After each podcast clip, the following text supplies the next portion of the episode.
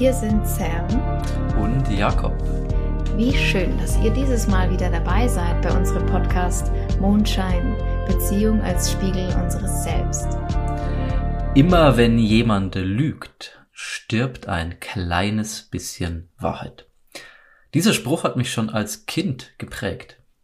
Hätte ich ihn lieber damals mal gehört. Worum geht's uns heute in der Folge? Wir haben das Thema Wahrhaftigkeit in Beziehungen oder allgemein in zwischenmenschlichen Beziehungen für euch dabei. Wir wollen mit euch ergründen, was Wahrhaftigkeit bedeutet, was sie ist und was sie auch nicht ist.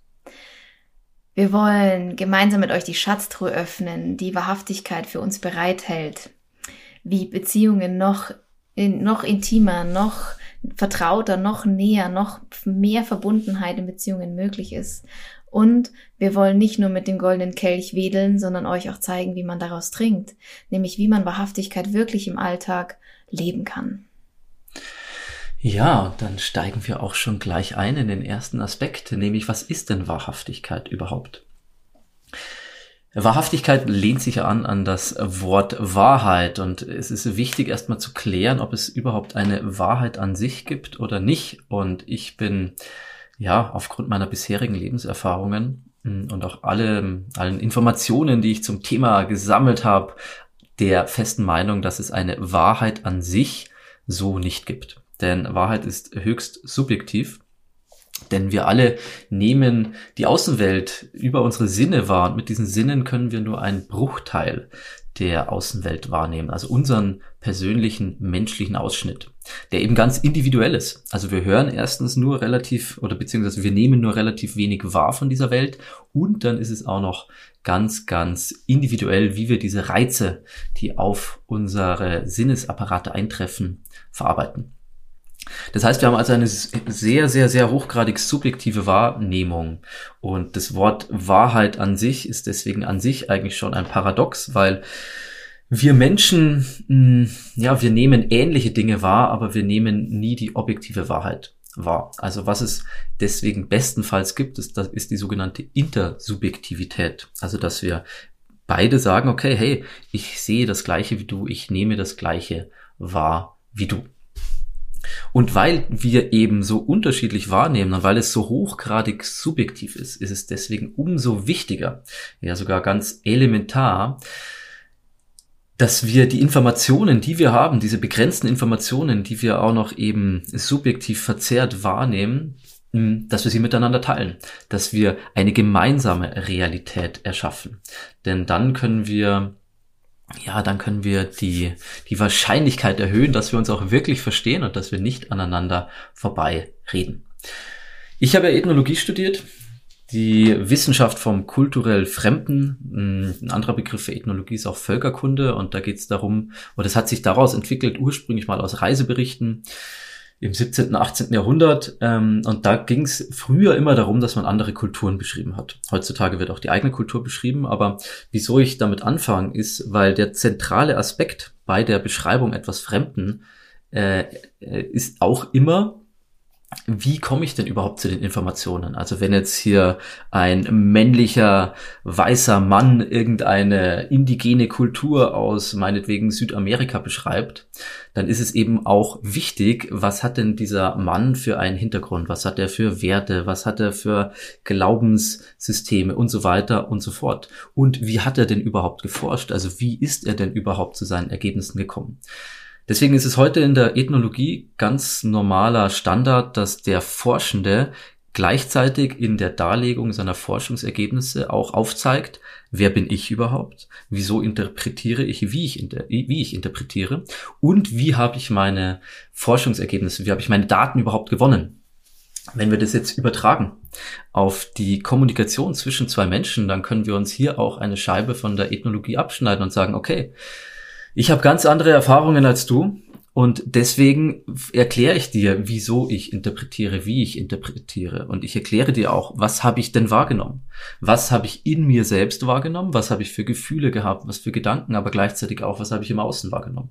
Und das teile ich mit dir und bin deswegen oder bin dann wahrhaftig, indem ich einfach authentisch alles nach außen trage oder in die Kommunikation trage was ich in mir und außerhalb von mir wahrnehmen kann. Und dann Et voilà, haben wir die Wahrhaftigkeit, auf deren Grundlage wir eine gemeinsame Realität erschaffen können. Denn wenn beide Kommunikationspartner, Partnerinnen das machen und ihre gemeinsam gesammelten Daten ah ja, auf einen Haufen legen, dann können wir eine gemeinsame Realität erschaffen, die ähm, eine weitaus größere Wahrscheinlichkeit hat, dass wir uns wirklich verstehen, als wenn wir einfach nur drauflos kommunizieren.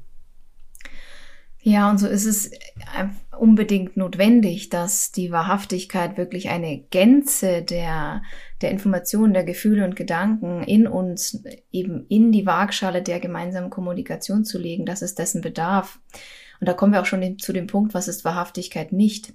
Ich versuche das schöne Beispiel, ähm, was du aus der Ethnologie gebracht hast, ähm, wo wir es Konzept äh, konzeptionell greifen können, in den Alltag zu holen, in ein, nennen wir es mal, äh, Konfliktgespräch von Freundin zu Freundin. Es muss ja nicht immer eine Beziehung sein, in der beide Seiten wirklich sich, mm, ja, Meinungsverschiedenheiten tatsächlich äußern. Und das ist eben Wahrhaftigkeit nicht. Also es ist kein egozentrisches Spulen, ähm, wo es darum geht, ständig und überall meine Meinung zu äußern und damit auch Recht zu bekommen. Also auf dem zu beharren, dass das, wie ich die Wahrheit wahrnehme, das ist richtig. Und das, wie du es wahrnimmst, kann nicht richtig sein. Ich habe richtig gehandelt, ich habe richtig gefühlt und gedacht und deswegen ähm, ist die Situation jetzt, wie sie ist. Also da genau an der Wurzel loszulassen, dieses Recht haben wollen, loszulassen. Und so gehen wir in Kommunikation, in Wahrhaftigkeit. Es geht nicht darum, ob ich ob meins richtig oder recht ist, sondern es geht darum, neugierig erforschen zu wollen, wie siehst du es? Welche Realitätsinsel bewohnst du? Und genauso wenig meinen wir mit Wahrhaftigkeit eine ungefilterte Ehrlichkeit ohne Rücksicht auf Verluste. Also Hauptsache ich kommuniziere durchfallartig in jeder Situation mein Innenleben ohne Empathie und Feingefühl für die Person oder die Situation, in der es gerade passiert. Wir sprechen stattdessen von jenen Gefühlen und Gedanken, die wir in unserem Inneren wahrnehmen, in Verbindung mit der Person, für die es einen Einfluss und Relevanz hat, also für die Beziehung zu diesem Menschen, mit der wir eben in Kommunikation oder in Verbindung stehen.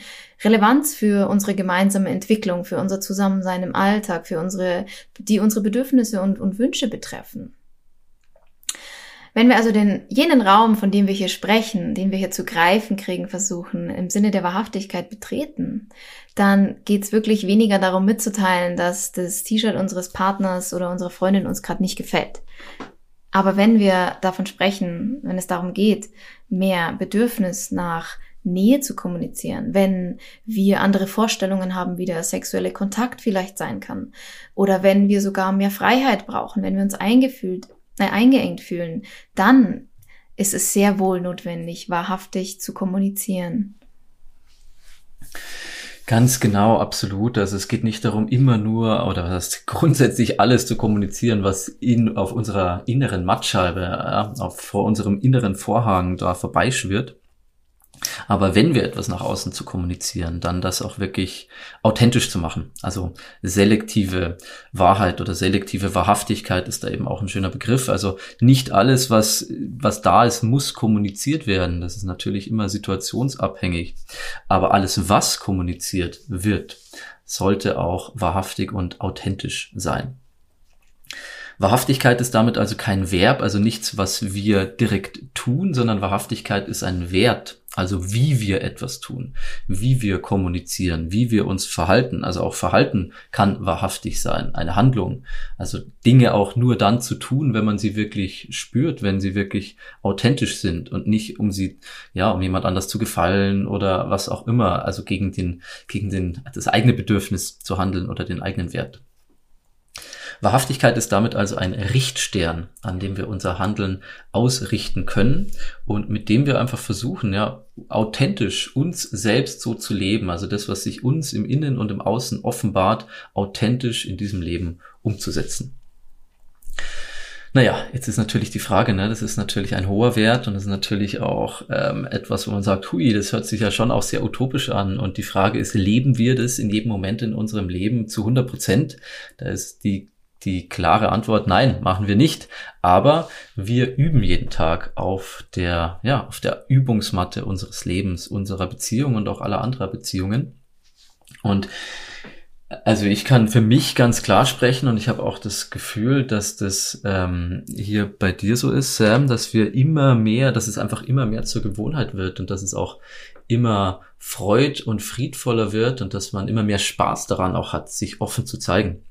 Wenn ich kurz einhaken darf, in dem Moment kann der Spaß und die Freude aber gänzlich abhanden kommen, weil es einfach auch wehtun kann, weil Wahrhaftigkeit auch etwas ist, wo wir in die Verantwortung gehen müssen. Da kommen wir auch gleich später nochmal ein bisschen intensiver drauf zu sprechen, weil mir das diesmal sehr wichtig ist, weil ich der Meinung bin, dass es vielen oft und genauso geht wie mir, dass wir von dem, an dem Punkt stehen, teile ich das jetzt wahrhaftig, was in mir ist, oder tue ich es nicht, weil ich Angst davor habe, was, was mein Gegenüber, wie es rea wie reagiert, wie sie reagiert, was die Konsequenz ist. Und wenn ich den Bogen nochmal spann zu dem Eingangszitat, als du gesagt hast, wenn man lügt, stirbt ein kleines bisschen Wahrheit und was dich in der Kindheit geprägt hat. Und wenn wir uns zurückversetzen in unsere Kindheit, also vielleicht mal die provokative Frage, die anregende Frage an jeden, der zuhört, wie oft haben wir als Kinder vielleicht mal eine kleine Lüge eher vorgezogen, als die Wahrheit äh, zu sprechen, wenn die Mama reinkam und gesagt hat, na, warst du das, hast du das ausge, ausgeheckt oder dann sagen, nein, das äh, war ich nicht, das war jemand anders weil wir Angst haben vor der Konsequenz. Und als Kinder waren wir natürlich wahnsinnig scheu, uns diesen zu stellen. Heute sind wir Erwachsene und heute übernehmen wir Verantwortung für alles, was nach dem Aussprechen von Wahrhaftigkeit, also von an den Tag legen von Wahrhaftigkeit, was danach folgt. Ja, auch ich möchte noch mal kurz, also ich mir ist auch gerade noch mal ein Gedanke gekommen, wie du eben dieses äh, Anfangszitat noch mal gebracht hast. Ähm, weil was stirbt denn eigentlich? Ne? Wir haben ja gesagt, Wahrheit gibt es nicht. Also was stirbt denn, wenn wir lügen? Eigentlich ist es ein Teil, ein kleiner Teil von uns selbst, der stirbt, weil wir eben, ja, ein kleiner Teil Authentizität, ein kleiner Teil, hey, so, das fühle ich gerade oder das habe ich getan, aber ich gebe es jetzt nicht zu oder ich hätte es gerne, aber kommuniziere es nicht. Also letztendlich immer, wenn wir lügen, immer wenn wir unauthentisch sind, stirbt ein kleiner Teil von uns selbst. Und das ist natürlich eigentlich nicht schön. Ne? Also letztendlich verraten wir uns selbst, indem wir nicht wahrhaftig, nicht authentisch sind. Und vielleicht auch noch ein schöner Gedanke, der mir gerade kam und ein Beispiel aus meinem Leben eben auch zu dem Thema sich zeigen und Konsequenzen. Also ich, wie ja viele Männer, ich war früher wirklich äh, sehr, sehr verschlossen, was meine Gefühle angeht. Und ich genieße es mittlerweile immer mehr oder auch, ja, also schon absolut mittlerweile. Ich bin absolut ähm, wie sagt man, nicht mehr ängstlich, meine Gefühle zu zeigen, weil früher habe ich immer gedacht, okay, meine Gefühle müssen einem bestimmten einer bestimmten Richtlinie entsprechen oder sie müssen so oder so sein und wenn ich sie dann zeige, dann werden sie, dann werde ich beurteilt. Und mittlerweile weiß ich aber, nö, ich fühle das einfach, ich kann ja gar nichts dafür, ist einfach da. Und ich kann es voll teilen und sagen, ja, sorry, tut mir leid, fühle ich ja gerade so, kann ich auch nichts dafür. Es ist einfach da und es gibt da keine Bewertung. Es ist einfach da und, und dann wird es auf den Tisch gelegt und geguckt, was macht man damit. Und das ist das Schöne an Wahrhaftigkeit, dass man eigentlich insofern nichts falsch machen kann, weil man erzeugt da Gedanken oder Gefühle nicht bewusst, sondern sie sind einfach in einem. Das ist ja genauso, wenn ich sage, hey, schau mal, siehst du die Wolke da draußen? Die Wolke habe ich ja nicht gemacht, die fliegt da vorbei. Und die Wolke bin ich nicht. Ja? Also ähm, ein anderer Aspekt, ähm, den jetzt in der Gänze einzutauchen, wär, würde jetzt zu weit führen, aber wir sind ja nicht diese Gedanken und Gefühle und sich ein kleines Stück davon zu distanzieren und es dann wirklich, ja, das Beispiel hat mir sehr gut gefallen, so in dieses Mitteilen zu gehen, so wie wenn man beschreibt, schau mal, ich, da sind Wolken und der Baum ist, ist, ist so grün und das äh, löst irgendwie total die Heimatgefühle in mir aus, weil äh, früher, da bin ich mit meinen Eltern immer an, an, an See gefahren, da waren diese Bäume. Ähm, das genau so mitzuteilen, wie ein Theaterstück in sich, was sich in unserem Inneren vollzieht, dem anderen ähm, den anderen als Gast einzuladen, dieses Theaterstück mit, mit, mm. mit dir gemeinsam anzuschauen. Und da schließt sich der Kreis auch wieder zu dem, was ich vorher gesagt habe, mit dieser, ja, mit dem, mit dem Vergleich zur Ethnologie der Feldforschung. Also wenn man den Leser der Studie letztendlich mit reinholt in die eigene Forschung, und das gleiche ist es ja. Also ich teile meine Innenwelt mit dir, also damit du gemeinsam mit mir in, auf meine Realitätsinsel kommen kannst und wir sie gemeinsam erforschen und wir uns dann auch dadurch eben umso mehr verstehen. Naja, und wie gesagt, es ist aber nichts, was einfach so da ist und was man in jedem Moment 100% schafft, sondern es ist eine Art, wie wir kommunizieren, an der ich persönlich immer mehr Freude und Lust entwickle und ich kann dich auch nur einladen, immer, ja, hier diesem Weg zu folgen, weil er einfach Frieden und Freiheit schafft. Und es ist auch gar nicht der Anspruch, immer 100% authentisch oder 100% wahrhaftig zu sein, sondern der Anspruch ist einfach, ja, diesem Wert zu folgen und immer wieder einfach so authentisch zu sein wie möglich und letztendlich sein Leben lang daran zu feilen. Also ein, ein Schüler will ja ankommen, ne? ein Schüler hat das Gefühl, ah, irgendwann bin ich an einem Punkt, dann bin ich fertig. Ein Meister, eine Meisterin weiß, dass der Weg das Ziel ist und dass wir einfach unser Leben lang daran feilen, unsere Werte zu verwirklichen. Ja, und wahrhaftige Beziehungen, da haben wir eben die Kombination aus dem Wahrhaftigsein, dem persönlichen Wahrhaftigsein, also das Wahrhaftigsein eines Ichs. Wenn dann zwei Ichs in Beziehung treten, also aus zwei Ich, Ichs wird wir, dann ähm, haben wir eben wahrhaftige Beziehungen. Also das Bestreben, wenn wir zusammenkommen, immer uns vollkommen authentisch und offen zu zeigen und aber auch beständig daran zu wachsen. Also da ist eben, wie ich ja gerade hier schon ausgeführt habe, auch das Wachstum mit drin, dass wir gemeinsam eine Beziehung führen, in der wir immer mehr uns gegenseitig in die Lage versetzen, uns absolut authentisch und oft zu zeigen und ja, unser Leben lang daran feilen, das immer mehr zu kultivieren, diese Qualität. Der nächste Aspekt den wir aufgreifen wollen, ist einen Schritt tiefer zu gehen. Warum? Warum Wahrhaftigkeit? Was gewinnen wir und was ja, verlieren wir, wenn wir es nicht tun, wenn wir diesen Wert nicht leben? Ja, und dem zugrunde liegt natürlich, warum haben wir überhaupt ein Problem mit Wahrhaftigkeit? Also des Pudels Kern sozusagen ist ja das Dilemma unserer Menschlichkeit, nämlich, dass wir ein Ego kultivieren. Also wir sind eben Personen, die Bedürfnisse haben und wir machen Erfahrungen über unsere Lebenszeit hinweg, die uns ja, die uns lehren, wie wir am besten diese Bedürfnisse erfüllen. Und nichts anderes ist unser Ego. Das ist das Sammelsurium aller Erfahrungen, die sich in Muster niederschlagen. Und diese Muster sind eben niemals neutral, sondern sie haben eben einen ganz speziellen äh, ja, Verhaltensabdruck in uns hinterlassen. Und deswegen verhalten wir uns auf ganz bestimmte Art und Weise. Und deswegen können wir auch niemals ganz neutral kommunizieren. Und das ist, wie gesagt, das Grundproblem bei Wahrhaftigkeit, weil wir verschiedene Pole in uns haben. Wir haben auf der einen Seite diesen, diesen Ego-Pol, der möchte Bedürfnisse auf seine Art und Weise erfüllt haben. Und auf der anderen Seite haben wir diesen Wert, diesen Anspruch zu sagen, hey, ich versuche einfach alles, was da ist, erstmal wahrzunehmen, ohne in mein Muster zu fallen und es zu kommunizieren. Und was wir dazu brauchen oder was es uns enorm viel leichter macht, diese innere Distanz herzustellen von diesem Ego, dass er eben befangen ist, dass eben hier aus seiner Perspektive, nein, ich weiß doch, wie es richtig ist, ich kenne doch die Wahrheit, ich habe das schon als Kind gelernt, dass es so und so ist, der Glaubenssatz, was auch immer das hindert uns natürlich daran, einfach einen Schritt zurückzutreten und das wirklich, ja, aus der Distanz eben zu betrachten und erstmal einfach alles da sein zu lassen. Und was uns eben dabei wahnsinnig hilft, ist, wenn wir ein sogenanntes Zeugen- oder Essenzbewusstsein haben. Das kann man kultivieren, wenn man viel meditiert zum Beispiel oder wenn man auch sonst über andere Erfahrungsräume, die, ja, die wunderschöne und friedvolle Erfahrung gemacht hat, hey, es gibt etwas in mir, das ist hinter meinen Gefühlen, hinter meinen Gedanken, hinter meinen Körperempfindungen und das kann alles beobachten. Das ist völlig, das ist einfach da. Das ist weder männlich noch weiblich, das altert nicht. Das kann einfach alles wahrnehmen, was auf der Bühne meines Lebens geschieht. Und wenn wir es schaffen, uns mit dieser Qualität unseres Bewusstseins zu verbinden, dann können wir natürlich aus dieser, aus dieser erhabenen Perspektive heraus auch viel leichter aus dem Ego heraustreten und einfach alles wahrnehmen, was wir eben, was sich uns zeigt im Innen und Außen und es dann auf den gemeinsamen Tisch der, ja, der Realitätskonstruktion legen.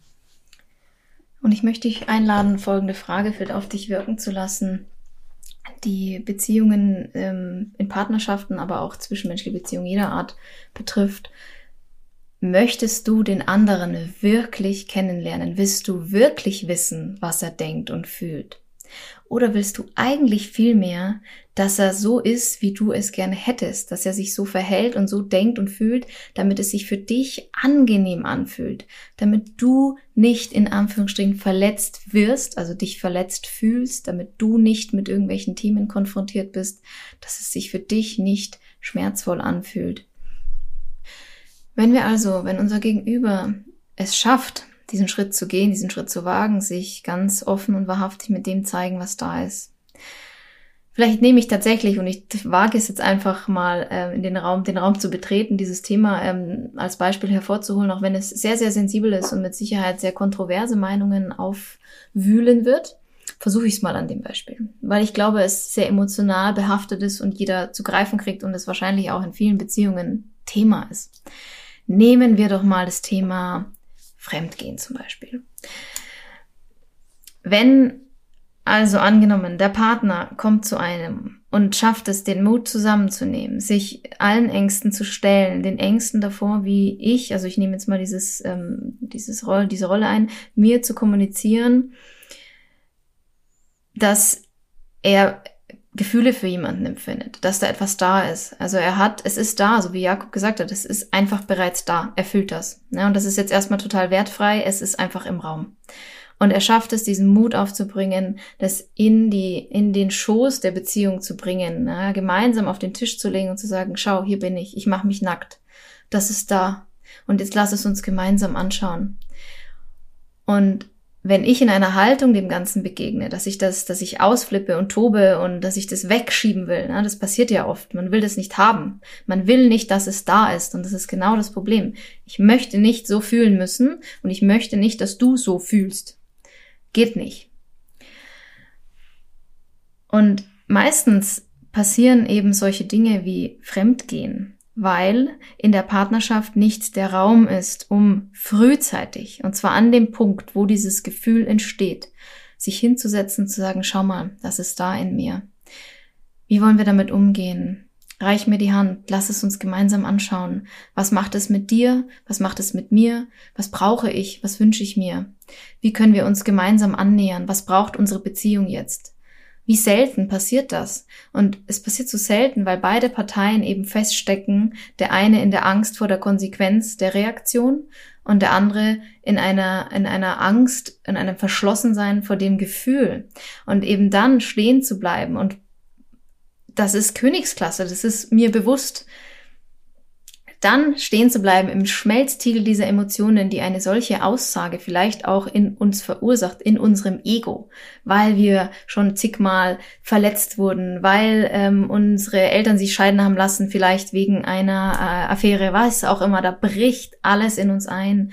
Und da stehen zu bleiben und das trotz allem diese Offenheit, diese Beobachterperspektive zu behalten und zu sagen, und hier ist mein Partner, ich schaue ihm in die Augen und ich, ich erkenne ihn erst einmal gnädigst dafür an, dass er, dass er diesen Schritt gewagt hat, das mit mir zu teilen. Und es darf Raum haben, alle Emotionen dürfen Raum haben. Auch ich darf mir den Raum nehmen und sagen, okay, und das macht es jetzt mit mir. Guck, auch ich zeige mich, auch ich hole meine Emotionen, meine Empfindung, mein, ähm, mein Innenleben auf den Tisch. Und so sind wir, so sind wir nackt miteinander und verbunden in unter der großen, dem großen Dach der Liebe in einer Beziehung, des Bekenntnisses, dass wir miteinander gehen, Hand in Hand, dass wir uns, dass wir zu jeder Zeit uns nicht verhalten, um den anderen zu verletzen, sondern wir sind nur Menschen und wir fühlen nun mal das, was wir fühlen. Und das ist für mich Beziehung, zusammenzukommen und sich zu zeigen, sich die Hand zu reichen und gemeinsam sich derart intim und nah zu kommen, nichts verheimlichen zu müssen, nichts zurückhalten zu müssen, nichts verstecken zu müssen, hm, auch gar nicht so etwas wie eben Lügen, Misstrauen, Vertrauensmissbrüche, all das, das ist der Preis, den wir zahlen müssen, wenn wir es nicht tun. Das steht in überhaupt keinem Verhältnis und es wird immer da sein. Dieses nicht ausgesprochene wird die Beziehung beeinflussen. Unbewusst im Untergrund und es wird schlimmstenfalls irgendwann zu groben, groben Vertrauensmissbrauch führen. Und das ist jetzt, ich habe jetzt bewusst dieses Beispiel gewählt, um es durchzuexorzieren. Und man kann ganz viele andere nehmen, die sich auch außerhalb Beziehungen, Partnerschaften abspielen, eben auch zwischen Freundschaften. Wie viele Freundschaften mussten zugrunde gehen? Wie viele Freundschaften mussten sterben, weil Wahrhaftigkeit nicht gelebt werden konnte? Und es braucht dafür beide, beide Seiten. Und ich kann da wirklich aus tiefstem Herzen, aus Erfahrung immer wieder da draußen jeden nur ermutigen, sich dem immer wieder zu stellen und die Verantwortung für die eigenen Gefühle zu übernehmen. Denn die Gefühle, die eine etwaige Aussage von einem anderen in uns auslöst, sind unsere Verantwortung Sie sind in uns. Nichts im Außen, sondern in uns geschieht dieses Gefühl. Wir nehmen es wahr, niemand anders. Ja, ich finde, das hast du sehr, sehr schön ähm, veranschaulicht und mir ist auch, ähm, ja, einfach nochmal, gerade in dem, was du beschrieben hast, auch nochmal nochmal tiefer bewusst auch geworden, ne? wie eben wir tatsächlich, wenn wir eben etwas zurückhalten, etwas nicht zeigen, egal ob wir bewusst lügen oder ob wir es einfach, ja, uns nicht trauen, es auszusprechen, aber letztendlich stirbt ein kleiner Teil unseres Selbst und je öfter das passiert, desto mehr stirbt eben dieser Teil in uns und das kann eben, wie du auch beschrieben hast, nur dazu führen, dass letztendlich die Beziehung, in der wir uns befinden, vergiftet wird und immer mehr eben ausstirbt. Es stirbt auch ein Teil unserer Beziehung dadurch, weil wir nicht mehr voll uns einbringen, in dem wir, wir sind und hm. wie wir, wie ja, wir weil sind. wir uns einfach nicht mehr zeigen, ja, weil es halt nicht sein darf, was eigentlich eh schon ist. Also man muss etwas verstecken, was eh schon da ist. Also wie skurril ist es denn eigentlich? Und im Umkehrschluss, wie schön und frei und friedvoll ist es, gerade in Beziehungen, wenn einfach alles sein darf, also alles, was da ist, darf sein, weil es ist ja schon da. Also ich muss nichts verstecken vor dem anderen, das ist, denn es ist ja da und das, also, ne. Also für mich, ah, da entspannt sich gleich. Ja, wie könnte man sich auch näher sein? Also es schafft einfach eine unglaubliche Intimität. Ähm, und wir wollen noch mal einen, einen, einen Schritt weitergehen. Vielleicht brauchen wir es noch mal ein bisschen ähm, griffiger. Wie setzen wir denn jetzt Wahrhaftigkeit wirklich im Alltag um? Jeder von euch hat vielleicht schon während dem Lauschen äh, ist vielleicht schon irgendwas aufgekommen, eine Situation oder ein aktuelles äh, Verhältnis äh, zwischen zwei Menschen, zwischen dir und einem einem Menschen, ähm, wo du vielleicht haderst, ja, so. Pff, boah, also wenn ich das aussprechen sollte, da kriege ich Puls, also da kriege ich richtig Herzklopfen, da, da habe ich Angst, da kriege ich richtig Panik. Ja? Wie, was, was macht es? Was macht es mit dem anderen? Was macht es mit unserer Beziehung? Und wie können wir jetzt dem begegnen? Wie können wir damit umgehen? Und wie können wir in so einer Situation Wahrhaftigkeit leben, diesem Wert Leben schenken? Ja, da wollen wir jetzt sehr gerne hier weitermachen damit. Und äh, der erste und wichtigste Schritt ist natürlich die Kommunikation an sich. Und ja, wenn wir eben einem anderen Menschen zuhören, dann geht es eben darum, nicht uns schon während wir zuhören zu überlegen, okay, wie argumentiere ich jetzt darauf, was kann ich darauf erwidern, was verstehe ich darunter, was meint er jetzt genau, sondern im Gegenteil, einfach ganz ergebnisoffen zu lauschen. Bekannte von mir haben es auch so treffend beschrieben, als würden wir in eine Muschel reinhören. Also wenn wir das Ohr an eine Muschel mhm. halten, dann wollen wir nicht irgendwie wissen, okay, was erzählt uns die Muschel jetzt, sondern wir sind einfach total neugierig und denken uns, oh, was höre ich denn da? Also einfach wirklich komplett, ja, ergebnisoffen und frei zuzuhören statt von vornherein ein Bedürfnis zu haben oder eine Bedingung zu stellen. Und, und warte mal, und was wäre es auch noch, noch mal hinzusätzlich, wenn wir dieser Muschel würden wir ja niemals unterstellen, das, was ich jetzt da drin höre, dieses zauberhafte Meeresrauschen. Dieses Meeresrauschen will mir jetzt meinen Tinnitus verursachen oder das will mir jetzt irgendwie, äh, weiß der Geier was in meinem Ohr anstellen und mir wehtun. Mit dieser Haltung zu lauschen, da sitzt mein Partner gegenüber, der will mir nichts Böses. Der will mich nicht verletzen. Der will sich mitteilen. Also wir lauschen ganz ergebnisoffen, nehmen das eigene Ego zurück und bezeugen einfach nur. Also wie ich das ja vorher auch geschildert habe, umso mehr wir selbst in der Lage sind, ja, einen inneren Reflexionsprozess ähm, durchführen zu können, also uns von unserem Ego zu distanzieren und einfach nur wahrzunehmen, desto mehr sind wir natürlich auch in der Lage, wirklich das, was wir wahrnehmen, einfach ja, möglichst frei von unseren Glaubenssätzen, von unseren Mustern, von unseren Bedürfnissen wahrzunehmen. Um vielleicht auch nochmal die Metapher der Realitätsinsel aufzumachen. Also es geht einfach letztlich darum, sich auf der Realitätsinsel. Dort, wo wir die Muschel gefunden haben. Ja, genau.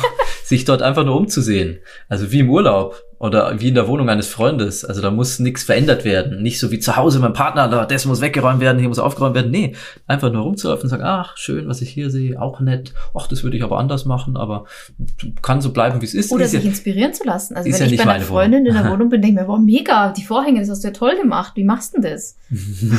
also im Wesentlichen auch einfach zu erkennen, ich muss nicht reagieren im ersten Schritt. Es geht einfach nur darum, es wahrzunehmen. Und das ist auch letztlich halt die große Freiheit, wenn man keine bestimmte Reaktion zeigen muss. Also ist auch eine schöne Definition von Freiheit, von Frieden, zu sagen, nicht reagieren zu müssen. Also ich kann es einfach nur bezeugen, ohne irgendeine bestimmte Reaktion darauf zeigen zu müssen.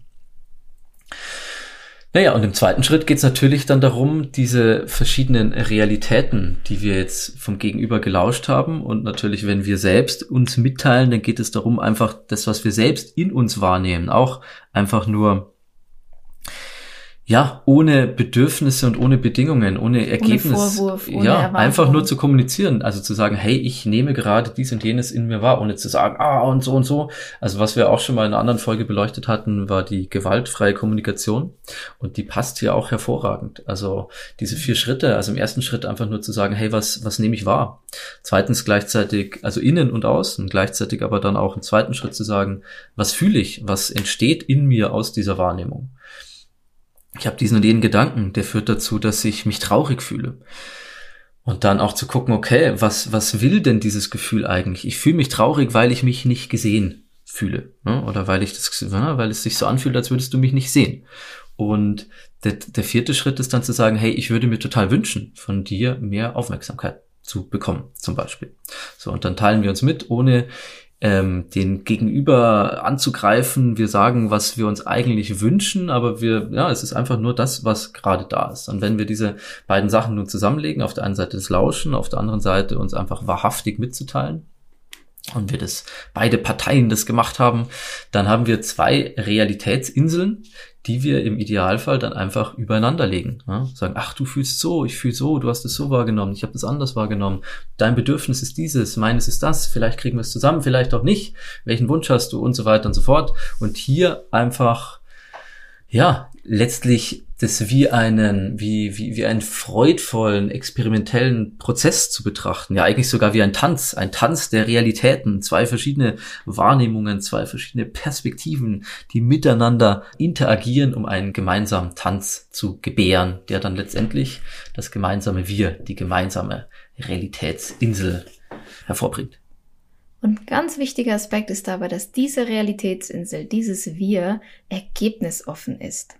Wir teilen einander mit, nicht um das durchzuboxen, was wir da präsentieren, sondern wir teilen es mit und es sind alle erdenklichen Lösungen möglich. Beide sind offen, dass aus den beiden Ichs dieses Wir jetzt sich gänzlich neu formt, wo auch immer der gemeinsame Weg hinführt, wo der, was dieser Schmelztiegel aus diesen beiden Ichs jetzt ergibt, welche Tür wir gemeinsam wählen, total offen und es kann alles sein, jeder Weg kann gewählt werden, gar nichts muss.